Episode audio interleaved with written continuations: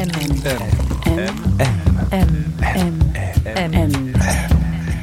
Le goût de M.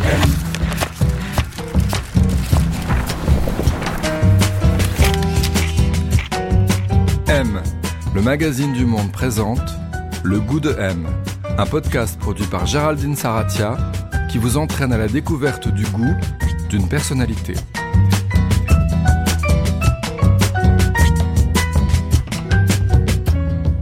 Qu'est-ce qu'avoir du goût Qui a bon goût, mauvais goût Et puis d'abord, comment se forme le goût Cette semaine, le goût de M s'invite chez Sophie Fontanelle. Elle est journaliste, écrivain et critique mode, bien sûr. Elle publie ses chroniques chaque semaine dans l'Obs. Elle est également influenceuse sur Instagram, un réseau social sur lequel elle parle de style, évidemment, mais surtout d'acceptation de soi, de cheveux blancs et de cette question toujours taboue du vieillissement des femmes, de leur corps, de leur sexualité.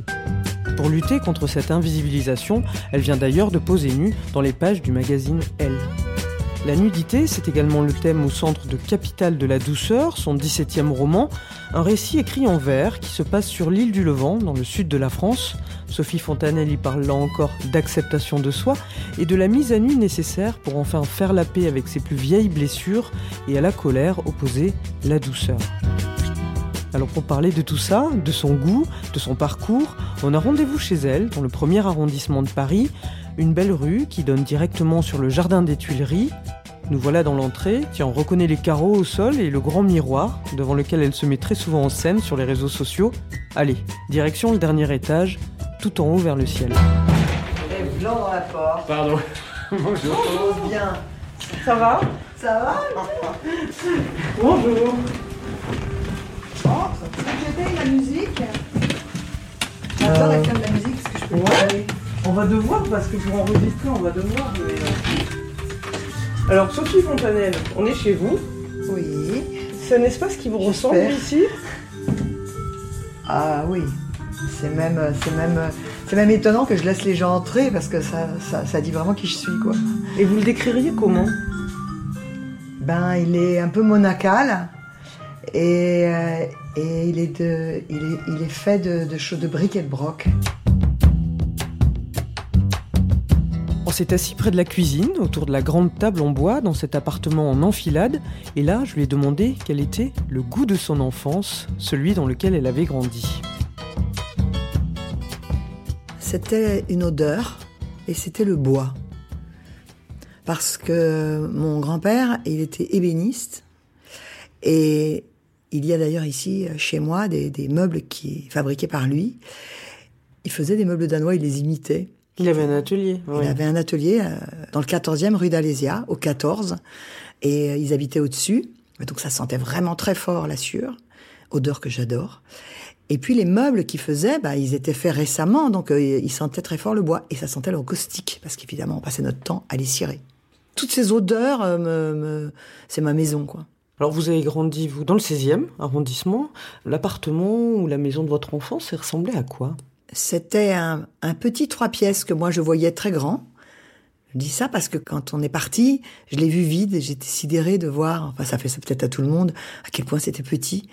Et dans ce petit trois pièces, il y avait moi, mon frère pendant une époque, ma mère, mon père qui était là que le week-end, il était représentant de commerce, ma grand-mère et ma tante. Voilà, c'était une caravane.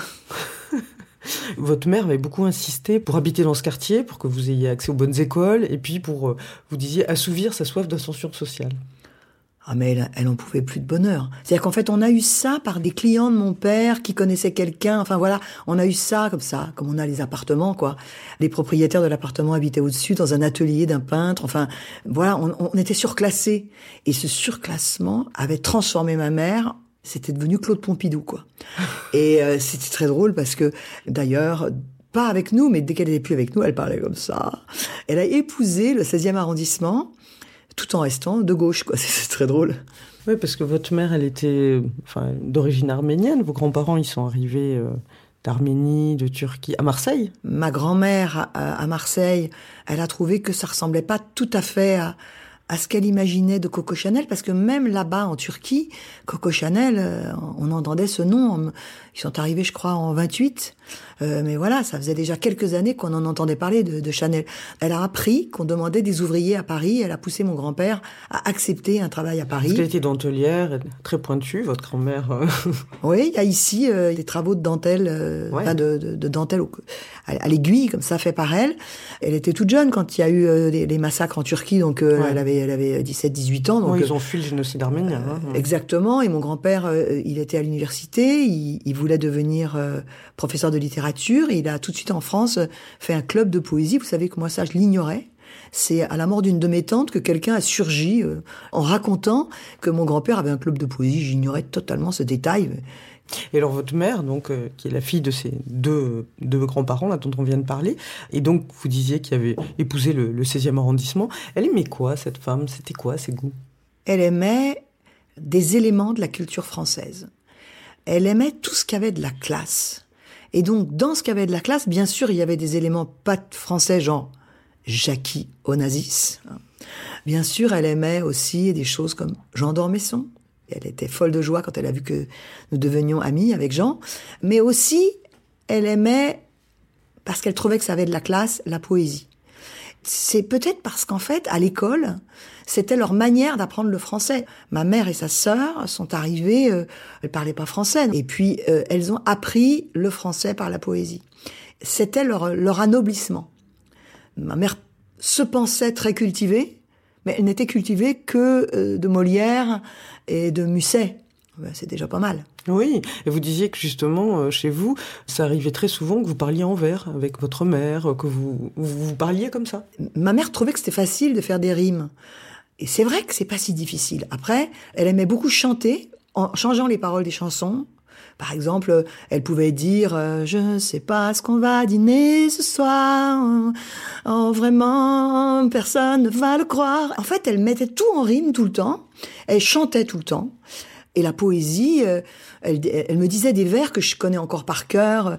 Il n'aurait jamais euh, fait de mal à, une mouche, mais s'il en avait trouvé une ou deux dans son verre, il aurait assommé quatre ou cinq de ces gens. Parlait après cela des bons et des méchants. C'est Musset. Je sais même pas si je le cite bien, parce que je sais pas si elle le citait bien. Voilà, la vie était jalonnée de grandes pensées de, la, de la Rochefoucauld, et- etc. Et votre père, lui, alors lui, il était représentant de commerce, euh, il était issu de la grande bourgeoisie, et vous disiez c'était un homme qui avait une silhouette un peu à la, à la Stromae, un petit peu, enfin très élégant, très mince. Qu'est-ce qu'il aimait lui? Lui, il avait été enfant rachitique et en même temps, il avait poussé très vite. Donc, plus il avait fait la guerre, il avait eu euh, la tuberculose dans le camp de prisonniers. Donc, en fait, c'est un homme qui était très, très maigre. Moi, je trouvais qu'il était maigre comme Sim, un peu. Mais ma mère préférait dire comme Beckett, évidemment. 16e. Euh, C'était un homme, donc, qui était incroyablement élégant, un peu comme un Maasai, comme ça. Et lui, il venait d'une famille super bourgeoise. Eux, ils avaient genre du goût. C'est-à-dire que tout ça euh, venait de la rue d'Assas, euh, tout ça, ils étaient tous dentistes, euh, de, mais, pas dentistes, trésoriers de l'école dentaire. euh. Et mon père était la, la brebis galeuse de la famille. Il avait fugué quand il était enfant, il avait passé son certificat d'études, mais vraiment au forceps, comme on disait. Hein. Et puis, il était absolument pas instruit. Et pourtant, c'est drôle, ça ne se sentait jamais. Et si vous disiez le goût Fontanelle? Dans cette famille, c'était quoi en fait? Qu'est-ce que vous faisiez ensemble? Il y avait ces chansons, il y avait, c'était, c'était quoi? La première chose qui me vient à l'esprit, vous voyez, c'est la Riviera.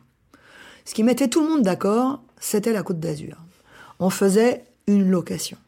Et là, on était confronté au goût parce que la location, c'était toujours ignoble les objets. Maintenant, je rêverais de les avoir, c'était des poteries de Valoris. Mais à l'époque, ma mère arrivait, elle les cachait. Alors, pour moi, c'est vraiment la Riviera. Les tongs, j'ai toujours adoré les tongs, mais ça vient de là.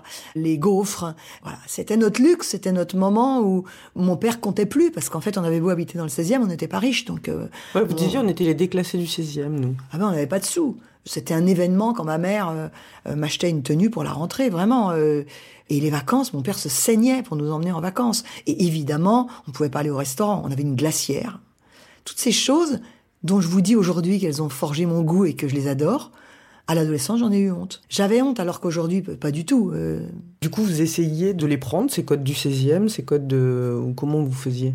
J'ai dit un jour, j'aimerais bien aller euh, faire du ski. Alors mes parents, ils s'étaient désespérés. Évidemment, ils n'avaient pas du tout les sous pour aller faire du ski. Mais moi, j'entendais que tout le monde partait au sport d'hiver tout le temps. À tel point que ma mère, ayant dit à quelqu'un qu'on n'y allait pas, quelqu'un lui avait dit, vous n'aimez pas la neige? Donc, ma mère m'a emmené. Mais évidemment, on est allé chez des cousins à la Clusaz. Et là, évidemment, on n'avait pas de sous du tout pour faire du ski. Donc, on skiait pas.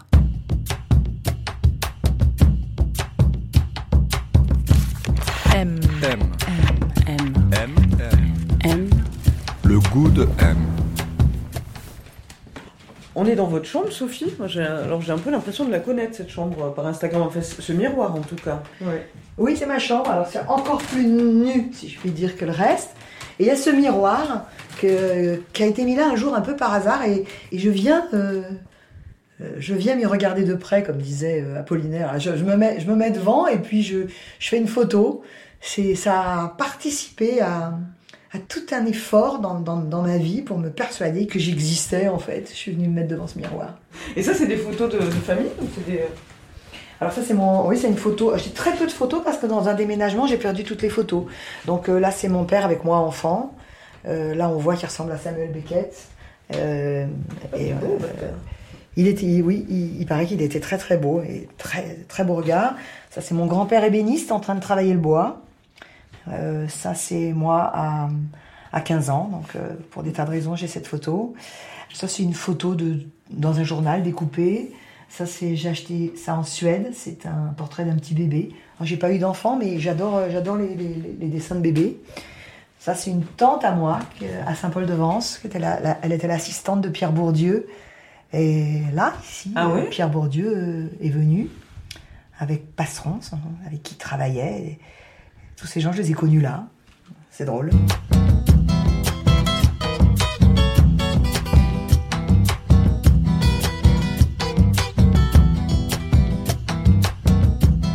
Ouais, Sophie Fontanelle, on parlait de ses vacances, justement, euh, au ski, euh, enfin au ski, à la Clusa, euh, sans ski.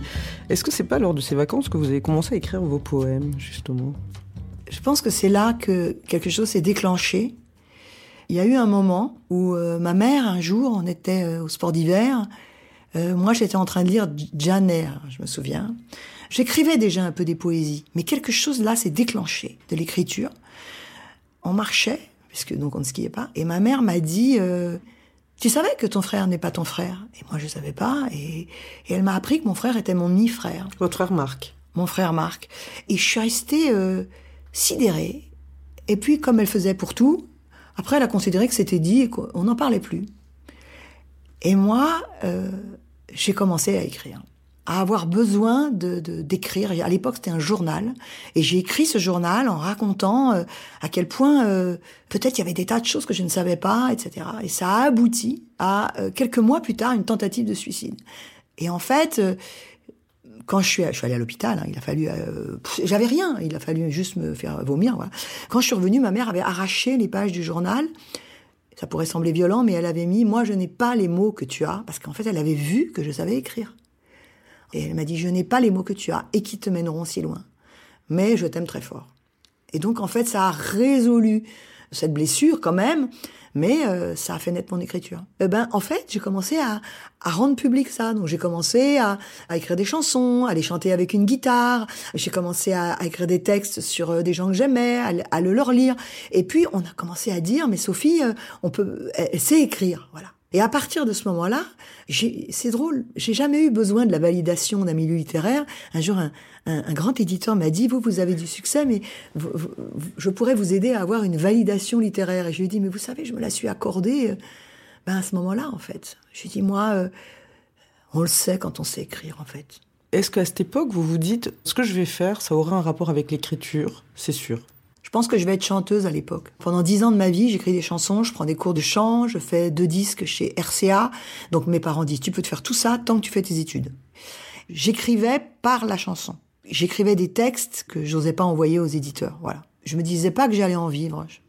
Moi, je voulais faire des études pour étudier le langage, que j'ai fait un peu de terminologie pour pouvoir devenir chercheuse.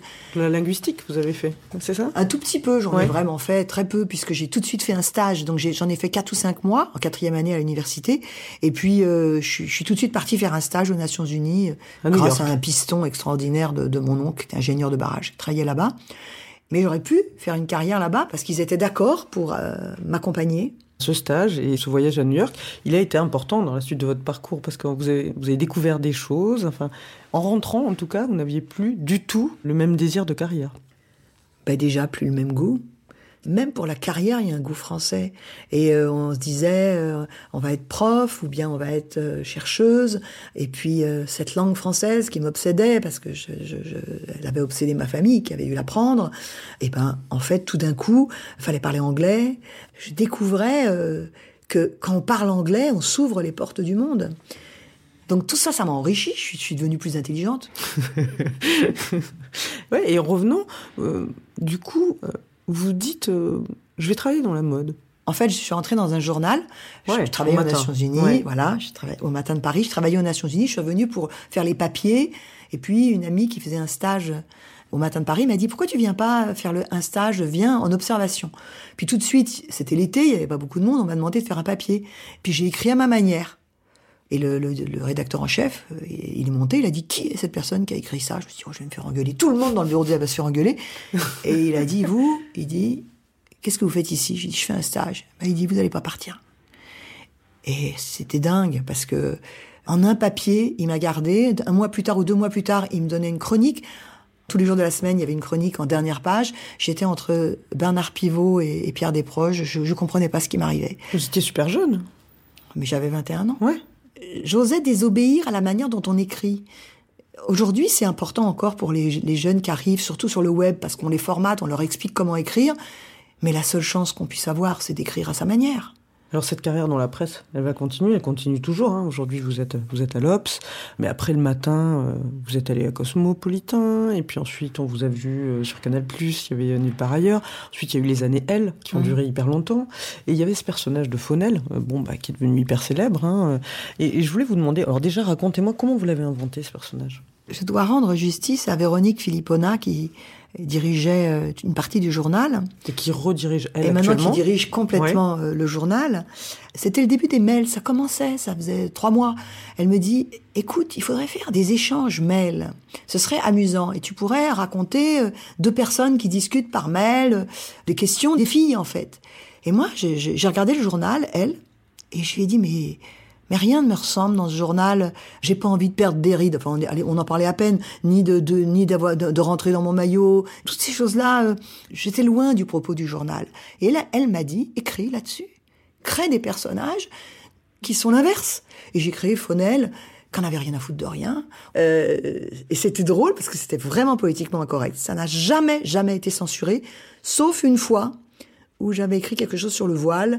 Enfin, je, je faisais le parallèle entre une fille, Fonel d'ailleurs, hein, qui tout d'un coup euh, voulait absolument s'habiller avec des talons hauts et sexy, quitte à pas pouvoir marcher dans la rue, et une amie à elle qui travaillait dans une, dans une ambassade dans un pays euh, arabe et qui, elle, disait, mais qu'est-ce que j'aimerais pouvoir aller danser avec... euh, et m'habiller comme je veux. Donc je, je, faisais, je montrais deux aliénations. Et c'est pas passé. On n'avait pas le droit de mettre en parallèle, se mettre sur des talons sur lesquels on peut pas marcher et se mettre un voile, c'était pas comparable et peut-être ils avaient raison. Ce qui m'intéresse, c'est chez vous, il y, a, ce goût d'inventer comme ça. Et vous avez inventé, vous parliez des mails, ensuite il y a eu Instagram. À chaque fois, c'est inventé des formes narratives, en fait, qui sont aussi très en accord avec euh, les nouvelles façons de raconter de l'époque. En fait, euh, sur Instagram, vous avez compris comment s'adresser aux gens euh, en étant qui vous êtes, mais d'une façon très contemporaine. Est-ce que vous avez toujours compris que comme ça, en inventant, c'était votre liberté? J'aurais pas pu faire autrement, en fait. On n'a pas un talent parce qu'on invente. Je peux pas faire autrement. C'est-à-dire que je m'ennuie. Je déteste m'ennuyer et je préfère travailler nuit et jour, qui parfois est le cas, plutôt que de m'ennuyer. Et quand je m'ennuie, j'ai immédiatement envie d'écrire. Donc, euh, alors pourquoi inventer des formes d'écriture? Non, plus que des formes d'écriture, inventer des formes de communication différentes. Communication, ouais. parce que ça se fossilise tout de suite. Euh, je me souviens d'une collègue qui m'avait dit Instagram, c'est fait pour mettre des photos. Et elle dit tu as tort d'écrire, tu vas faire fuir les gens. Bon, ben, moyennant Oui. quoi, après, elle m'a dit, ben écoute, Instagram, c'est simple, il faut que tu postes une fois par jour, sinon les gens ils vont fuir parce qu'il y aura trop. Ben en fait, euh, j'ai posté beaucoup plus. En fait, il faut désobéir. On nous a tellement expliqué que désobéir c'était violent et que en fait il y avait que c'était ça la désobéissance. Euh, on est dans la désobéissance civile, on est mais désobéir ça peut être très joyeux et il faut juste euh, créer autre chose. Oui, et puis de, vous, vous, de toute façon, vous cochez jamais une seule case. Vous êtes toujours en train de faire plein de choses euh, à votre façon. Ça, c'est une constante quand même depuis. euh, Oui, mais vous savez très bien qu'on dit en France, puisque nous parlons du goût, les Français ont un goût pour les choses uniques. Ils aiment bien que quelqu'un soit écrivain, ils aiment bien que quelqu'un soit musicien, ils aiment bien que quelqu'un soit cinéaste. Dès qu'on commence à faire un peu tout, ils sont perdus parce qu'en fait, tout est régimenté avec des gens qui vous jugent pour vos livres, des gens qui vous jugent pour euh, votre travail dans la mode, des gens qui vous jugent comme influenceur, des gens... ils savent plus comment vous juger, du coup, personne ne, s'occupe de vous. Mais c'est pour ça, vous pensez en, en partie que le milieu de la mode, c'est un milieu dans lequel vous évoluez depuis très très longtemps. Mais en fait, parallèlement, votre travail d'écriture, il est très conséquent aussi. Aujourd'hui, vous publiez votre 17e roman. Est-ce que c'est aussi à cause de ce, que, cette, ce goût de l'unicité dont, dont vous parliez que vous pensez qu'en France, là, le milieu littéraire traditionnel, il vous boude un petit peu? Quand je parle avec eux, ils me disent Tu n'as pas besoin de nous. C'est pervers comme argument. D'abord, ça existe l'amour, ça existe euh, la reconnaissance et l'empathie et la, la connivence. Donc déjà, ça, c'est pas une histoire d'avoir besoin. C'est pas une sorte de besoin. Mmh. Voilà, c'est pas une histoire de besoin, c'est c'est un c'est quelque chose qui est important. Alors, je crois que j'ai désobéi à leurs règles. Je suis passée sur les côtés Ouais. euh, en varap. Et aujourd'hui, je dois avouer que ça bouge. Mais en fait, ça bouge par les jeunes. C'est-à-dire qu'en fait, tous ceux qui arrivent, eux, ils me suivent. Eux, et, et, et ils comprennent pas.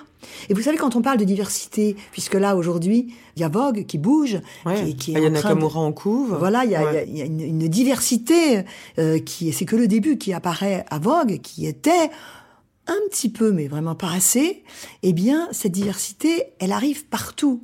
Elle arrive aussi dans la culture. Je comprends qu'il y ait des gardiens du temple, parce que sinon, vous arrivez avec votre poème de merde et puis vous dites, euh, je suis poète, et puis il y a, des gens qui font attends des minutes. Ils voient bien qu'en fait, je, fais de la poésie. Ils le voient. Mais euh, ça les énerve. Alors ce livre justement, donc Capitale de la douceur, il est écrit en vers. Déjà c'est une écriture, on rentre comme dans la mer dedans. Enfin, c'est très agréable de rentrer dans cette écriture. Et c'est un livre qui va raconter un chemin, en fait. Euh, vous avez publié de nombreux romans inspirés de votre histoire. hein. Je me souviens de... Il y avait L'Envie, qui parlait de... Plutôt d'un dégoût, hein, Ouais, plutôt, ouais, qui était ouais, euh, voilà, un, Un dégoût, du ça. sexe, à un moment qu'il a fallu arrêter pour pouvoir euh, retrouver à notre goût, peut-être. Et puis après, il y avait eu euh, L'apparition, qui parlait de la blandeur, les cheveux blancs, enfin, une espèce d'acceptation Mm. nouvelle de soi. Et là, on va encore un petit peu plus loin, c'est-à-dire c'est un autre dénuement. Il y a une mise à nu dans le livre, hein, puisque ça commence, vous allez sur l'île du Levant pendant six jours, je crois. Il y a une mise à nu, euh, je veux dire, euh, Physique. physique, hein, qui va provoquer beaucoup de choses. Alors, qu'est-ce qu'elle a permis, cette mise à nu? En se mettant nu sur cette île, euh, moi qui parle de vêtements toute la journée, et à une époque qu'en achetais un peu toute la journée aussi, même des pas Ah ouais chers. Oh oui, dans les friperies, même à 5 euros. Mais cette mise à nu, elle m'a menée très loin. Six jours sur cette île. Je me suis retrouvée toute nue. Je me suis dit, mais pourquoi je suis là en extase? Parce que j'étais comme une extasiée. Là, j'étais nue complètement, en train de sentir l'air qui passait partout. Je me suis dit, pourquoi je suis obsédée par ça? Et là-bas, quelqu'un m'a dit, mais tu sais, ici, il y a que 5% de l'île qui est ce- ce- cet îlot naturiste. Tout le reste, c'est une base militaire. Il y a des barbelés et on teste 300 missiles par an sur cette île. Et je me suis dit, pourquoi ça me fascine? J'étais captivée, je suis allée regarder ces barbelés, j'étais devant, je, je me suis dit, mais qu'est-ce qu'il y a?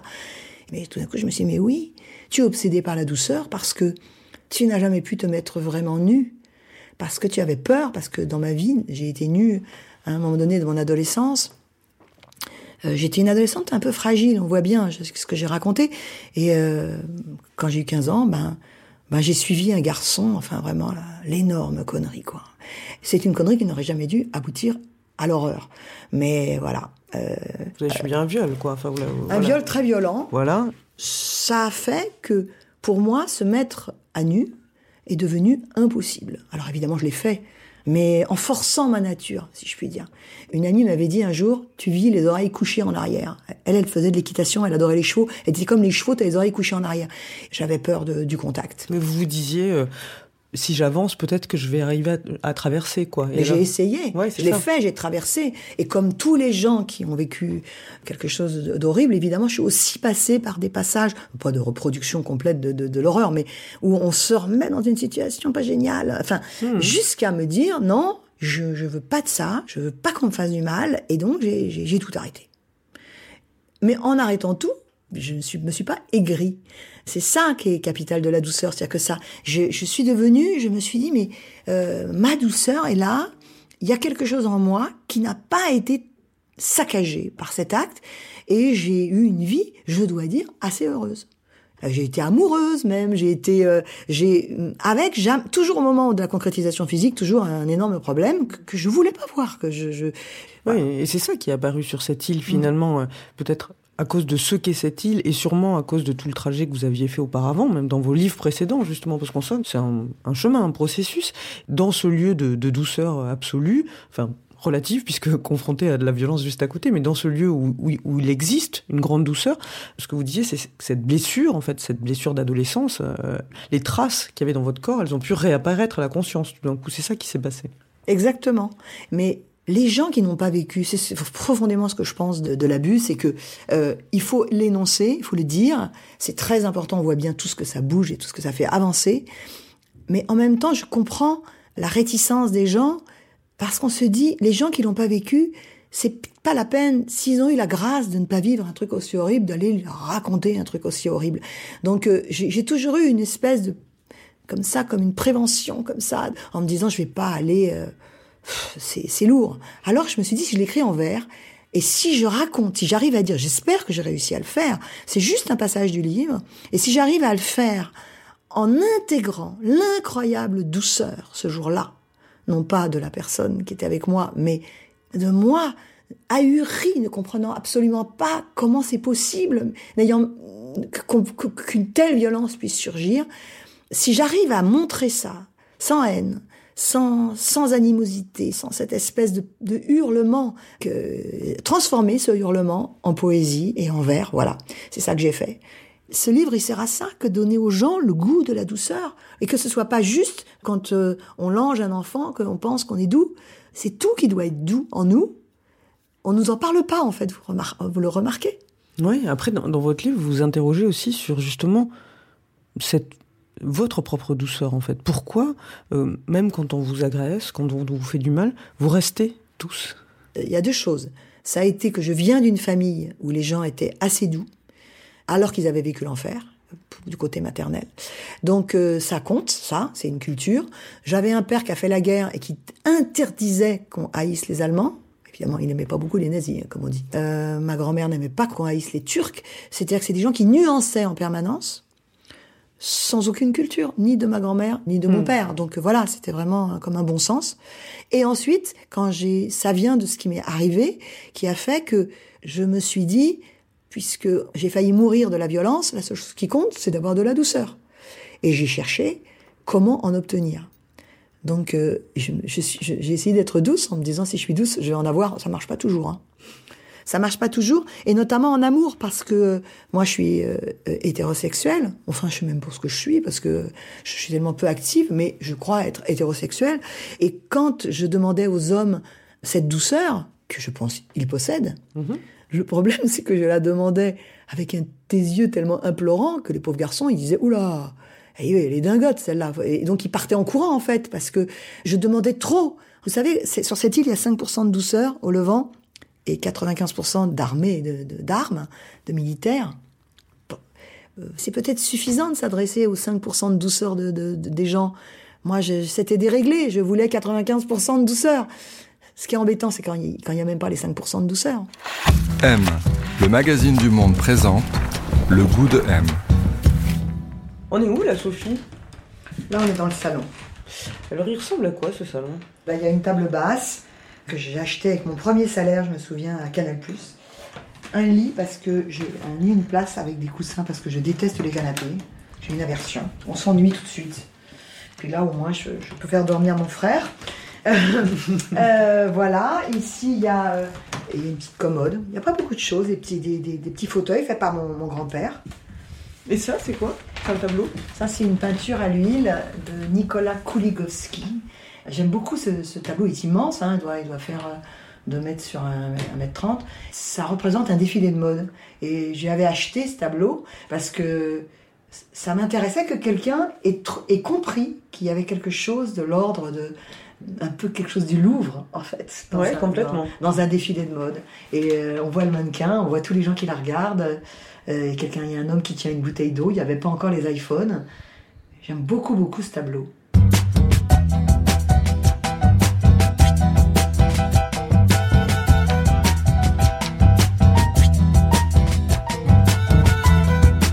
Sophie Fontanelle, on est chez vous.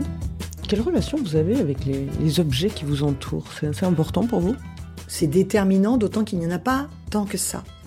Par exemple, je mets pas de choses au mur, très peu. Là, il y en a un peu parce que mon frère a repeint mon appartement et il a pris sur lui de, mettre des choses au, mur. En fait, j'aime beaucoup euh, ce que j'avais appris un jour que Picasso, euh, il y avait rien sur les murs chez lui, il y avait juste un clou et quand on dînait, il choisissait l'œuvre qu'il mettait sur le clou. J'aime bien cette idée, justement que ce soit pas un établissement euh, bourgeois d'avoir des choses au mur, et que ce soit vraiment quelque chose qui compte. Donc il n'y a pas beaucoup de choses, pas beaucoup de meubles. Quand je déménage, chaque fois, en plus j'en bazarde. Je suis embêtée parce que j'adore chiner. Et je, je, je suis à un moment de ma vie où j'ai moins envie d'acquérir. Donc euh, ici, c'est un peu dépouillé.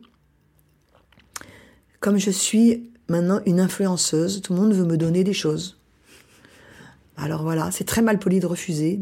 Les gens se vexent, mais je veux vivre dans quelque chose d'un petit peu monacal, sans que ce soit non plus euh, euh, la, la- la- la dingue qui veut, qui veut, qui, Pas rien. non plus. Non, non, du tout, pas du, tout, du tout. pas du tout. Et justement, dans les, dans les meubles, là, si on... quel type de meubles vous plaisent? Vous dites vous chinez beaucoup. C'est quoi qui. Ouais, votre goût? Bah, par exemple, là-bas, au fond, il y a une espèce de petite console, un meuble, ça vient du Danemark. Elle est signée. Elle était chez ma tante et elle m'avait dit ça avait de la valeur. Je la croyais pas parce que par ailleurs elle avait un poster de Picasso. Elle essayait de me faire croire que c'était un vrai Picasso. Je, la prenais pour une grosse mytho, mais c'est la vérité. Ce meuble est signé. Et ce que j'aime, c'est que ce meuble, il est en, il est en bois blond, comme ça, très pur, danois, et il tient sur comme des tréteaux de laiton. Et j'aime bien parce qu'il est en apesanteur. J'ai toujours adoré que les choses soient légères et en apesanteur. Derrière vous, il y a un meuble que mon grand-père a fabriqué parce que on rêvait d'avoir, de faire des croisières, d'avoir des bateaux. Évidemment, on était pauvres, mais on, avait des goûts de riches. Il avait dit bon bah je vais vous faire un meuble de bateau. Et donc il avait, il s'était inspiré d'un meuble de bateau et il avait fabriqué cette, cette, euh, commode.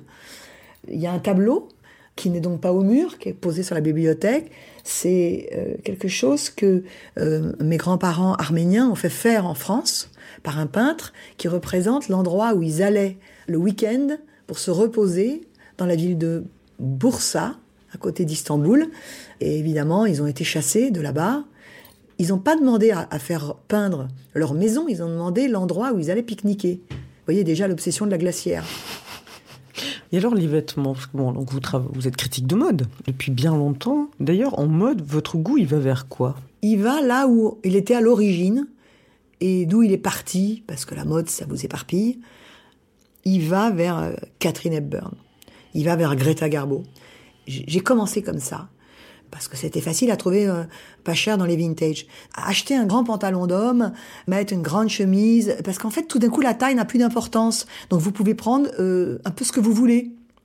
Et je reviens à ça après être passé par des périodes Almodovar où euh, je m'achetais chez Cimarron, je me souviens une marque des jeans de toutes les couleurs. À un moment donné, j'étais très amie avec euh, euh, Na- Nathalie Riquel. Je suis amie avec Nathalie Riquel, mais je connaissais bien Nathalie et Sonia Riquel. Et tout d'un coup, je voulais être un peu une grande dame de Saint-Germain-des-Prés, donc je me mettais un peu euh, des boas, enfin des trucs. Enfin, j'étais, c'était ridicule, que ça m'allait pas du tout à moi. Je suis passée par différentes phases. J'ai eu des phases Wonder Bra. euh, Dieu merci, toutes ces photos euh, n'apparaissent jamais, mais euh, j'ai pu vraiment passer par des moments terribles. Et je suis revenue à, à une simplicité, et c'est drôle parce que euh, la mode m'a accompagnée. Parce qu'en fait, au moment où je, je me suis dit, mais en fait, je veux un grand par-dessus. Bon, ben, le grand par-dessus, un grand jean trop grand, comme ça, immense, avec une ceinture, un grand pull. Ben, tout d'un coup, eh ben, c'est Balenciaga qui fait ça. Je, je, je, je trouve ça génial en fait que la personne la plus révolutionnaire en mode aujourd'hui attrape quelque chose de cette éternité du vêtement, parce que quand même, on va dire sur un siècle, hein, mais c'est l'éternité d'un siècle, mais ça compte, et, euh, et fabrique quelque chose d'autre à partir de la Géorgie où cette personne était et n'ayant pas accès à la mode, allait dans les friperies pour se chercher des fringues. Je trouve ça génial que tout ça, ça se parle. Justement, la notion du goût, du coup, pour vous, euh, vous parliez de Balenciaga, vous parliez de son créateur, euh, Demnak Vasalia, et vous disiez, oui, c'est la, la, mode la plus révolutionnaire actuelle. La, notion du goût, elle est forcément liée avec bousculer, avec bouger la norme, avec l'idée de bon goût n'a aucune valeur pour vous? Bah, faut vraiment s'en méfier, quoi. Bon, moi, je suis pas une enfant euh, de, du 7e arrondissement et du 6e. J'ai pas été élevée dans cette espèce de, de culte de, il suffit d'un jean, d'avoir le bon jean, il suffit d'avoir le, le, bon pull. Et puis, on est là, euh, tout fier de, de, de, de son jean qu'on ne lave jamais, mais qui s'use avec le temps. Enfin, tous ces gens, ben, je trouve que, alors, ça va, évidemment, ils ont bon goût. Mais je trouve que ça fait vieillot, quoi. Et moi, je suis pas obsédée par le jeunisme de tout d'un coup euh, du botox, c'est pas ça. Mais les vêtements, euh, je sais pas. Je vais vous dire un truc. Quand vous vous mettez là au pied, j'ai des j'ai des Crocs. Mm-hmm. Euh, vraiment, je pense que ça fait à peu près l'unanimité les Crocs que c'est moche. Mais c'est en train de changer. C'est en train de changer, ben Mm-hmm. oui, euh, Mm. ça, ça, ça va bouger. Mais en fait, ce qui est intéressant, c'est que justement, ça fait un accident. Et la, la beauté des vêtements, et les- la, la beauté, la beauté de, enfin pour moi, le goût, c'est c'est c'est l'accident que se permet quelqu'un et qui réussit, qui marche. Mm. Et Le goût, c'est finalement, c'est comme la bonne mode quand, euh, quand elle existe, c'est quelque chose qui est toujours un peu en avant, qui va faire bouger quelque chose? C'est quelque chose qui à la fois puise dans une culture et qui emmène plus loin. C'est comme les, les, les pâtes à gâteau, quoi. C'est pétri de, de, de culture et on tire et on emmène plus loin. Et le confinement nous a, nous a tellement mis des, des sornettes dans la tête que on pouvait vivre euh, nos looks. Mais c'est tellement triste de vivre nos looks. Très vite, on est nos goûts. Et vous savez, le Covid nous faisait perdre le goût. voilà. Est-ce que vous diriez que vos amis ont du goût? C'est un truc qui est important pour vous ou pas du tout? Alors, j'ai des amis qui ont du goût, et c'est une délectation. Et j'ai des amis qui n'ont pas mon goût. Voilà. Et donc, ça va vite à trouver que leur goût est, est pas terrible. Mais ce que j'aime pas, c'est quand mes amis qui ont du goût critiquent mes amis qui en moins. En disant, quand même, le, look, il est vraiment chier. Euh, euh, ça m'énerve parce que on vient pas tous des mêmes, des mêmes milieux, on vient pas tous des mêmes cultures. Et il y a des gens, d'où qu'ils viennent dans le monde, euh, de quelques milieux sociaux qui viennent, ils vont comprendre très vite ce qu'ils peuvent se permettre en matière de goût. Et il y en a d'autres, ils vont pas comprendre. Mais pourtant, ils sont quand même merveilleux. Est-ce qu'au cours de votre vie, vous êtes déjà tombée amoureuse de quelqu'un dont vous n'aimiez pas le goût? Oui, ça m'est arrivé. Je suis tombée amoureuse dans ma vie de Nilda Fernandez. J'en étais complètement dingue. Et alors, euh, il avait un goût, euh, c'est une espèce de goût baba cool, à base de trucs en feutrine, aubergines, euh, de chemises multicolores, de, c'était, ça, ça me plaisait pas du tout. Eh ben, j'ai, dû faire avec. Et voilà quoi. Et euh, j'aimais bien quand, quand il se déshabillait en fait. Bon, comme quoi on trouve toujours com- comment comment s'adapter.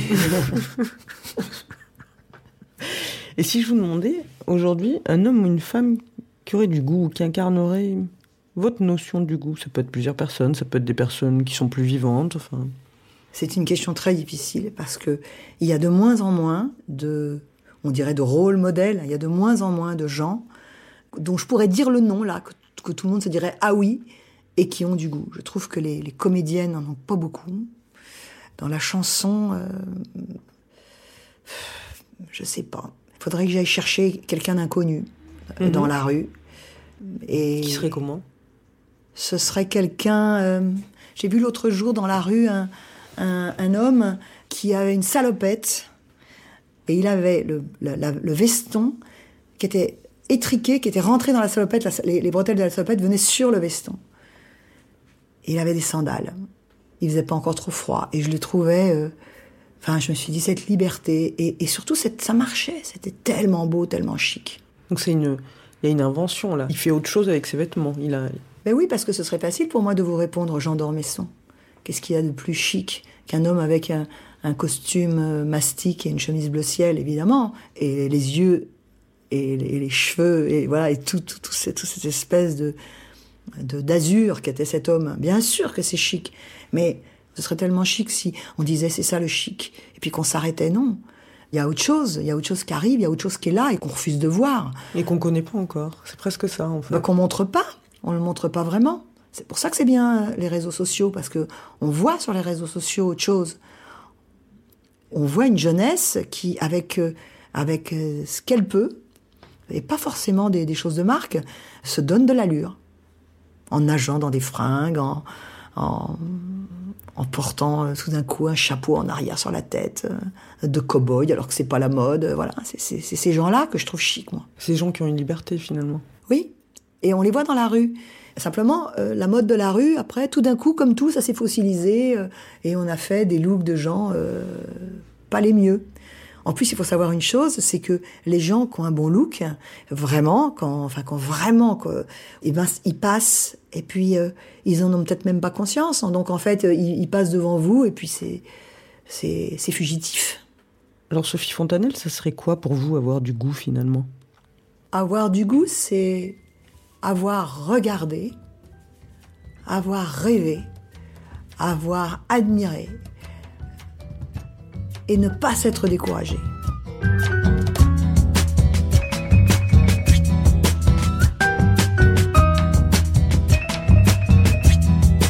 Voilà, c'est la fin de cet épisode. Il a été réalisé par Guillaume Giraud, préparé avec l'aide de Diane Lizarelli et Mélissa Fulpin et produit par Genre Idéal pour M, le magazine du monde. Ce podcast est en accès libre, on se retrouve donc la semaine prochaine. Pour soutenir le monde et soutenir le travail de nos journalistes, abonnez-vous sur lemonde.fr.